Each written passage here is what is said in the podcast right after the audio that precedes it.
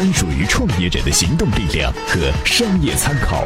充电时间 TMT 创业者频道，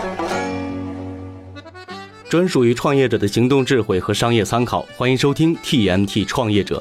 今天咱们要聊的是初创公司做品牌要不要跟风成熟公司呢？过去十年，中国经济发展并不依赖于品牌，走的大多都是薄利多销的路子。中国人口基数太大，当时根本不需要做品牌，只要把东西生产出来就足够赚钱了。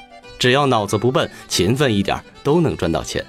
所以过去吃的都是薄利多销的人口红利，并没有形成品牌的意识。而未来的十年，身边讲品牌的人会越来越多，因为商业环境正在逐步走向品牌化，要求大家把五毛钱生产出来的东西，通过品牌塑造，想办法变成一百块钱的东西卖出去。品牌的作用并不是一锤子买卖，而是在反复购买的过程当中认可这个品牌。我们从商业本质的角度去理解，也就是当你意识到品牌能够给你的产品带来溢价的时候，你就一定要做，因为你不做，别人也会去做。但对于初创公司来说，如何提升品牌的价值，就需要一系列的营销手段了。就比如说，有一家初创公司想要做善因营销。每卖出一件产品，就捐助一毛钱给贫困地区的儿童。这种营销手段其实很不错，很多大企业也都这么干。但是对于初创公司而言，却不太适合。因为一个公司要做善因营销，要做捐助，首先别人得知道你是谁。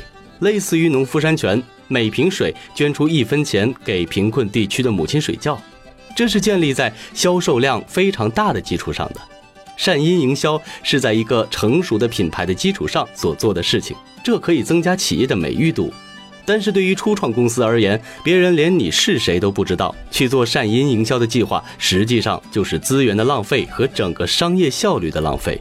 一个公司的创业初期，最重要的事情应该是想办法让别人知道你。美玉必知。一个品牌的成长可以分为五个阶段。发现、认识、记住、喜欢、忘不了。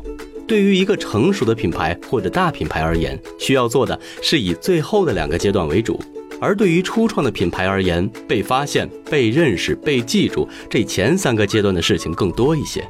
所以，初创公司做品牌，不要去效仿那些大品牌正在做的那些动作，因为你要清楚，初创企业的品牌塑造和大品牌的阶段并不一致。说到这里呢，那么问题来了，初创公司应该怎么去打造品牌呢？首先，第一点就是定好位，要定出差异性。定位一定要最早需要去做的一步，就是把自己定在一个希望别人认为你是什么样的形象上，而这个形象最好能够把你和跟你差不多的品牌区分开来。就比如说都是卖水果的，如果定位全都是有机生鲜，那不叫定位。定位一定要定出差异性。那么，怎么能让一家公司跟别人区分开来呢？一方面要总结自己公司的特性，一家公司跟另一家公司特性肯定是不一样的。我们要做观察员，要总结和梳理这种不一样，并且让这些区别成为你进行定位的重要因素。第二点是抢座位，抢座位就是大家来了，第一件事儿就是想我应该坐在哪儿，要抢就抢最好的位置。在商业环境下，大家做品牌就是要抢座位，因为消费者市场只会认可一小部分靠前的品牌。就比如说到打车软件，你可能只会想到滴滴，消费者对于品牌的认知可能就能记那么多。所以抢位的话，一定要抢消费者脑子里的第一排的位置。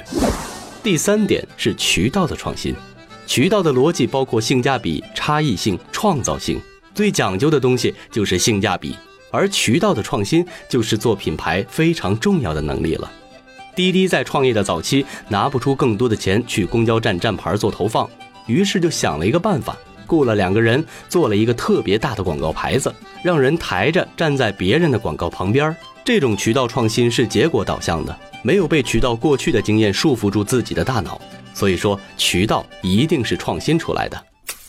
今日关键词。对于初创公司而言，给你的品牌定好位，就属于是找准你今后要走的路。定位不准，就要绕圈子，甚至是彻底失败。而要做好定位之后的产品开发，那就更有讲究了。今天节目的最后呢，我为你整理了一篇周鸿祎针对他的三六零儿童手表这款产品而进行的定位思维。你只需要在充电时间微信公众号里回复“定位零零六”啊，定位零零六就可以看到这篇实例文章了。本节目感谢青山资本副总裁李倩女士的观点，初创公司做品牌，别跟风，成熟公司对本节目的启发。如果你感兴趣的话，可以在微信公众号“笔记侠”看到文章的原文。那本期节目到这里也结束了，这里是 TMT 创业者，感谢您的收听，咱们下期节目再见。专属于创业者的行动力量和商业参考，充电时间 TMT 创业者频道。